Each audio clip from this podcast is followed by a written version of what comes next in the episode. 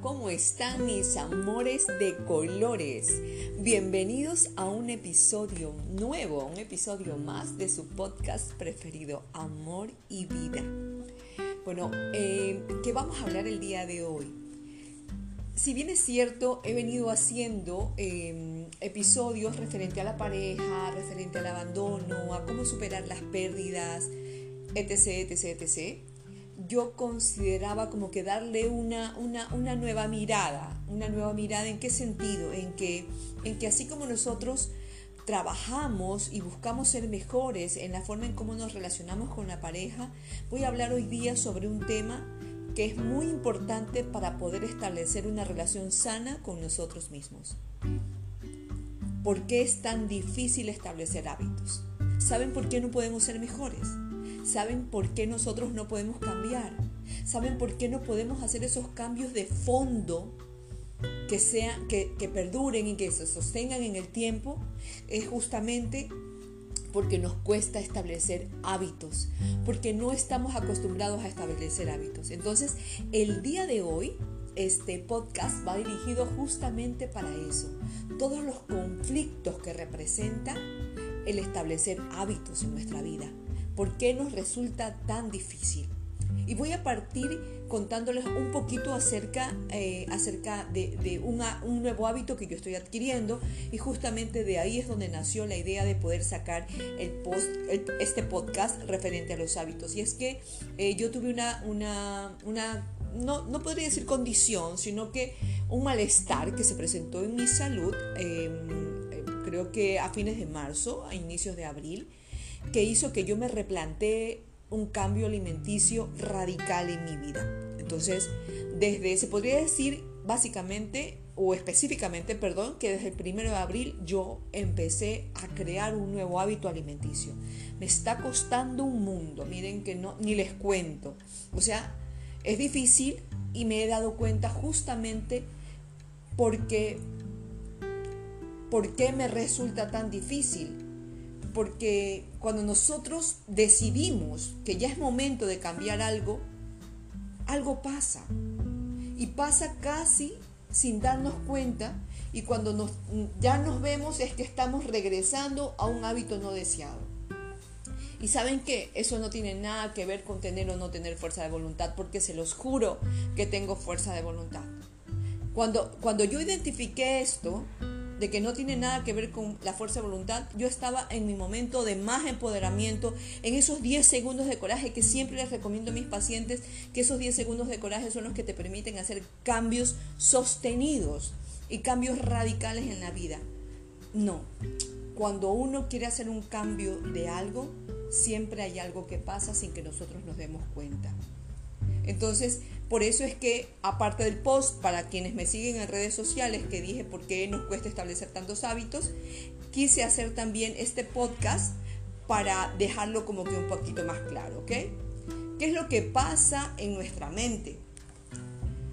Nuestra mente, eh, ¿qué, es lo que, es lo que yo me puedo dar cuenta? Nuestra mente en su programación básica busca dos cosas. La número uno, ahorrar toda la energía posible.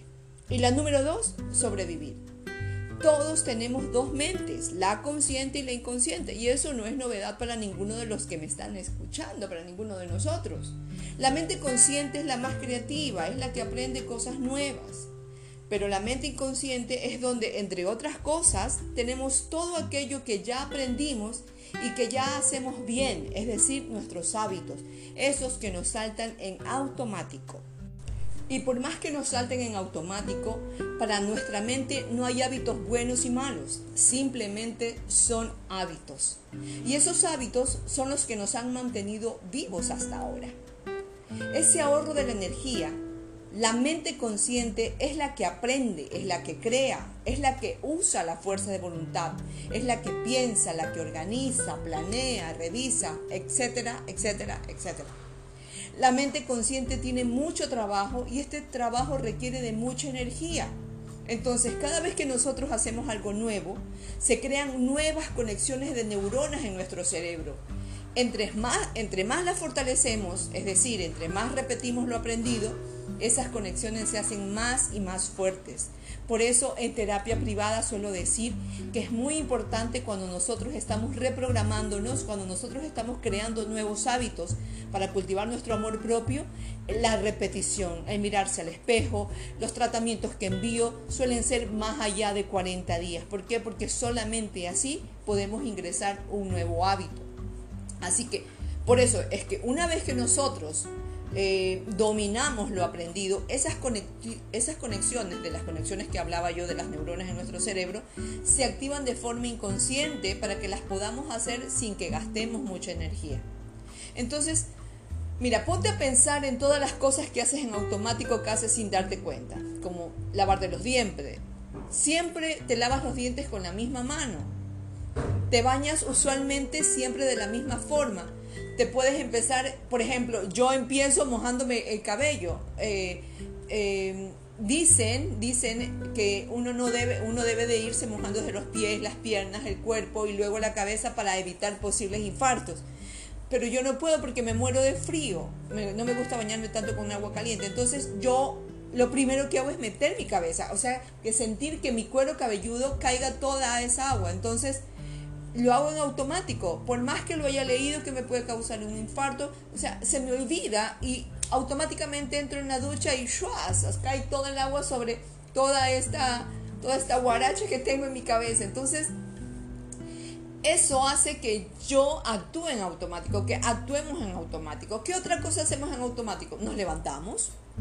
A los que nos encanta el café, nos servimos un café o un té casi sin pensarlo nos vestimos, nos arreglamos, nos lavamos las manos, etc. O sea, lo hacemos en automático.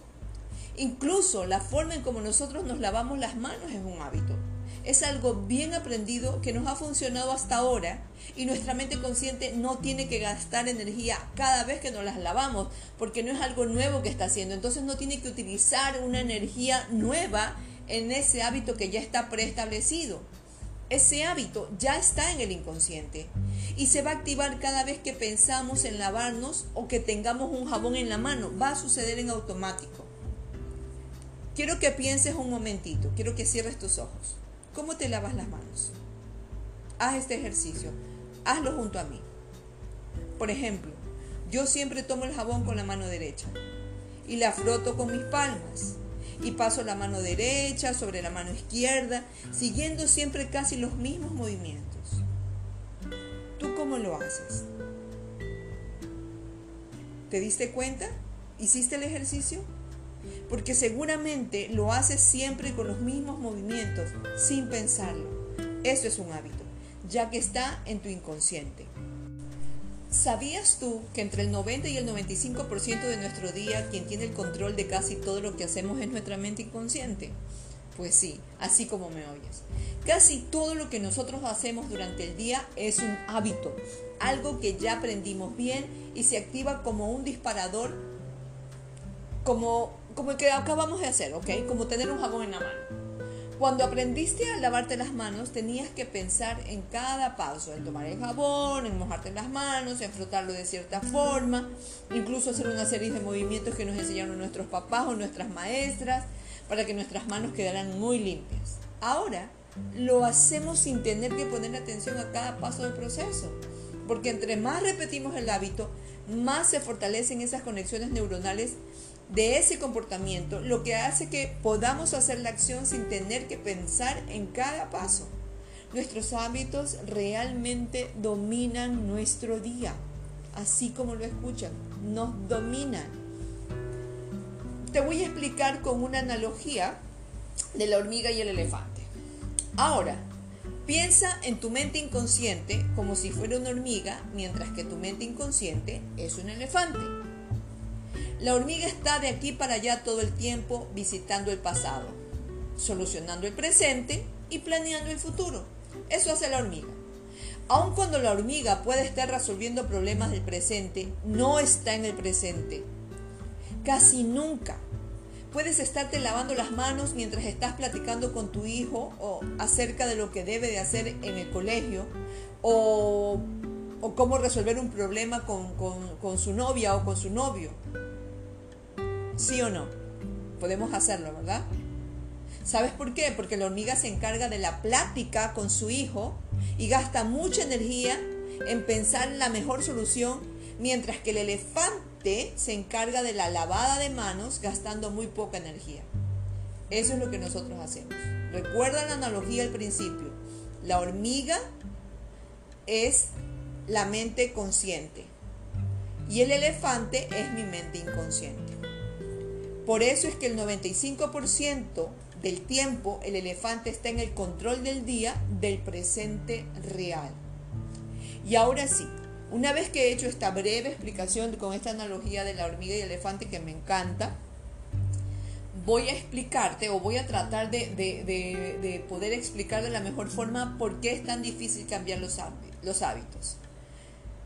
Si bien, es, si bien es cierto, vamos a seguir con los elefantes y las hormigas. ¿Has visto videos de elefantes enojados? ¿Los has visto? ¿Has visto en Discovery Channel? Bueno, pues eso es lo que pasa en tu mente cada vez que tu hormiga busca cambiarle un hábito al elefante. El elefante se pone bravísimo. Si el domador lo, lo lava en, el zoológico, vamos a suponer que está en un zoológico, los que cuidan, lo lava todos los días y empieza por, por, la pata derecha, por la parte del rabo, y si un día empezó a lavarlo por la trompa, el elefante se va a poner terriblemente enojado. ¿Por qué? Porque le está haciendo algo a lo, que, a, lo que no está acostumbrado y en lo que tendría que prepararse con una nueva energía disponible. Entonces, la intención de cambio nace en la mente consciente y al inconsciente no le gustan los cambios. Cada vez que intentamos hacer un cambio de hábito, alteramos al elefante que llevamos dentro, porque los cambios representan un riesgo. Lo desconocido puede ser peligroso y se interpreta como un riesgo y la función de la mente es alejarnos de cualquier riesgo, en teoría, ¿no? Así que la programación básica es la de mantenernos vivos. ¿eh? Así estamos programados todos. Y sea como sea, nuestros hábitos nos han mantenido vivos hasta ahora. Así que, como para el elefante no hay hábitos buenos o malos, ni entiende ni le gusta que quieras cambiarlos, imagina al elefante enojado. ¿Crees que la hormiga le pueda ganar? Obviamente que no. La hormiga, aunque es muy fácil, ah, aunque es muy, no es fácil, la hormiga es eh, como dinámica, como ágil y también muy inteligente. Es un millón de veces menos poderosa que el elefante. No importa cuánta fuerza de voluntad use la hormiguita, el elefante siempre le va a ganar. ¿Por qué? Porque hay muchísimos estudios que comprueban que la mente inconsciente es un millón de veces más rápida y más poderosa que la mente consciente. ¿Por qué creen que yo hablo tanto del mindfulness? De, de, estar presentes, de la importancia del estar presentes, de la importancia de ser esa conciencia testigo, de la importancia de poder reconocer para qué estoy sintiendo esto que estoy sintiendo, de ser constantemente ese observador. Es justamente por eso. Porque nuestra mente inconsciente, en nuestra mente inconsciente también tenemos deseos inconscientes y esos deseos inconscientes pueden ir en detrimento de nuestro ser. Así que si tú quieres cambiar el hábito de dormirte hasta tarde y buscas despertarte de ahora en adelante a las 7 a.m. para ir a hacer ejercicio, es muy probable que en el día 2 el elefante ya te haya llenado de excusas por las que no debes de hacer ese cambio.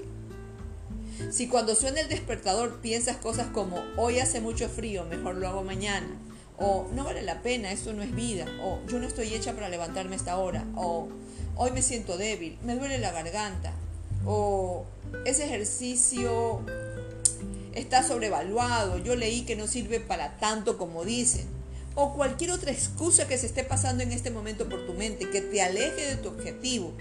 Y además empiezas a sentir angustia y ansiedad, es el elefante que está literalmente aplastando a la hormiga. Así, tal cual como te lo digo. Literal, está aplastando a la hormiga. Sí, el elefante es el gran saboteador que todos tenemos, definitivamente. Es el elefante que tenemos que enfrentar cuando queremos hacer un cambio importante en nuestra vida. Nuestros hábitos están arraigados en nuestra mente inconsciente y se pueden cambiar de la misma forma en la que se crearon, que es básicamente con la repetición, reaprendiendo nuevos hábitos, aunque esta es la forma más lenta de hacerlo, lo reconozco, pero en cambio es la que tiene mejores resultados. Ahora tú te puedes preguntar, bueno, entonces, ¿cómo hacemos para domar al elefante? Para mantener tranquilo al elefante hay muchas técnicas y una en la que necesitas es ser, y una de esas es que necesitas ser muy paciente, muy disciplinado. Entonces, las técnicas más efectivas y rápidas con las que puedas domar el elefante en un solo día son las que te puede traer el mindfulness, el estar presente. Por ejemplo, cuando tú estás tomando café, si nosotros queremos eh, descubrir el arte de estar presentes, lo que podrías hacer es desconectarte primerito de ese celular que está a tu mano derecha a tu mano izquierda al alcance de tus dedos, sacarlo de ahí y realmente sentarte y degustar el café. Ver cómo tus papilas gustativas están deleitándote, deleitándose, perdón, con ese aroma de café, con ese sabor a café, para que puedas darte cuenta, observar, sentir y observar la textura, lo que tú estás sintiendo, lo que estás oliendo, la forma en cómo está ingiriéndose adentro de, adentro de tu estómago, incluso cómo lo recibe tu estómago, esa cucharadita de café. Con pequeñas prácticas, tú vas a aprender a estar presente en cada una de tus circunstancias. Mientras te estás bañando, siente cómo el agua está cayendo por cada parte de tu piel si es con agua caliente, puedes, siente y observa cómo tus poros empiezan a abrirse. Cómo toda tu piel empieza a ponerse suave. Cuando tú estás acariciándote con el jabón, cuando estás bañándote, siente la textura del jabón sobre tu piel y observa todas las sensaciones y todos los terminales nerviosos que hay en tu cuerpo. Cuando tú estás escuchando a alguien, escucha para entender Escucha para comprender. Cierra tu mente. Mm, no cierra tu mente, perdón. Eh, bájale el volumen a esa bulla mental que está preparándose en automático para responder. No necesitamos tener respuestas. A veces lo único que necesitamos es tener una atención, una, una escucha atenta. Escuchar atentamente a quien me está diciendo algo, me, me está contando algo, me está preguntando algo para poder realmente abrirme a la hermosura que es de escuchar. Si estoy leyendo un libro, no me distraigo, me centro en el libro y si veo que mi pensamiento me ha llevado a otros estados, regresar nuevamente amorosamente a donde me quedé colgada en el libro. Estos sencillos ejercicios te van a poder ayudar a salir del automático y a poder domar a ese elefante como cambiar también la mano con la que te cepillas los dientes. Rompe los hábitos, sal de las rutinas. Una vez que tú hayas domado al elefante, que lo hayas sacado de sus rutinas preestablecidas, que la hayas sacado de su zona de confort, va a ser más fácil que tú incluyas nuevos hábitos. Primero hay que domar al elefante. Cuando tú hayas domado al elefante, la hormiga es la, hormiga es la que va a poder trasladarse hacia nuevos estados, hacia nuevos estadios, hacia nuevas formas de vivir, hacia nuevos hábitos, porque, porque el elefante simplemente se rindió, entró en rendición. Y como un dato, eh, si tú quieres empezar a que haya una breve alteración de conciencia de un posible cambio, haz algo 21 días seguidos si tú quieres que realmente haya una conciencia expandida, tiene que ser más allá de 40 días. Cuando tú has pasado los 40 días, la mente ha acogido esa repetición, esa nueva repetición o ese nuevo hábito como una nueva verdad. De ahí en adelante necesitas sostenerte en la repetición como mínimo seis meses como mínimo seis meses para que pueda ser considerado no solamente como una nueva verdad, sino como el nuevo camino en el que necesita conducirse esa nueva verdad. Cuando un hábito ya se ha instaurado dentro de la vida de una persona y ya comienza a ser parte del inconsciente y comienza a ser parte de donde se desenvuelve ese elefante, tienen que haber transcurrido entre 12 y 18 meses.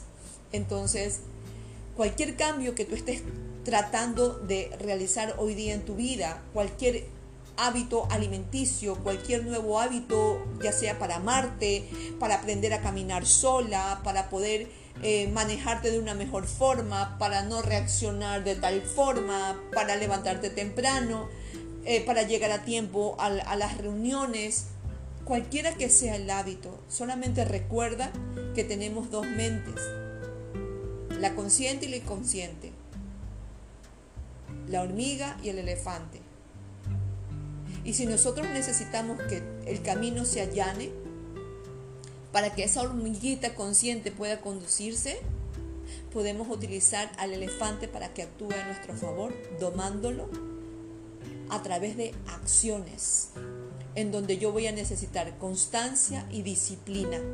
Solamente esa constancia y esa disciplina son las que me van a permitir que yo allane el camino para esa hormiguita y que sea plenamente consciente cuando nosotros estamos conscientes y cuando estamos presentes, no solamente caminando en nuevos hábitos, sino también en la capacidad de elegir que tenemos todos desde ese estado de libertad, la vida se hace mucho más fácil. ¿Sabes por qué? Porque cuando estamos presentes y cuando estamos conscientes, en el momento en que estamos tomando una decisión, la vamos a tomar con la plena conciencia que lo que yo decida en este momento va a determinar el momento siguiente. Eso va a traer menos fracasos, menos equivocaciones, menos errores y sobre todo mayor conciencia en nuestra vida. Me encantaría haberte dejado claro por qué nos cuesta tanto trabajo cambiar los hábitos y cómo podemos también con ciertas pautas, con ciertos ejercicios muy pequeños, empezar a domar esa mente inconsciente para que podamos introducir nuevos hábitos. Así que si tú tienes dudas, comentarios o sugerencias, escríbeme por aquí. Escríbeme por todas las redes sociales, ya sabes dónde puedes encontrarme. Eli te acompaña en todo momento a Centro Integral Jivamukti, a todas las redes sociales que nosotros tenemos. Me puedes escribir a cualquiera de ellas.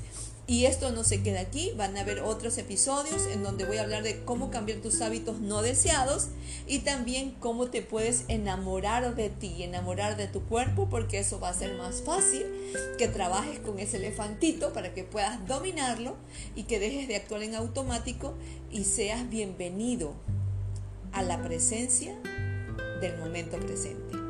Me ha encantado poder compartir contigo este episodio. Espero que sea de una contribución valiosa en tu vida. Y ya sabes, nos vemos en un nuevo episodio la próxima semana con los, temas que te dejé por aquí.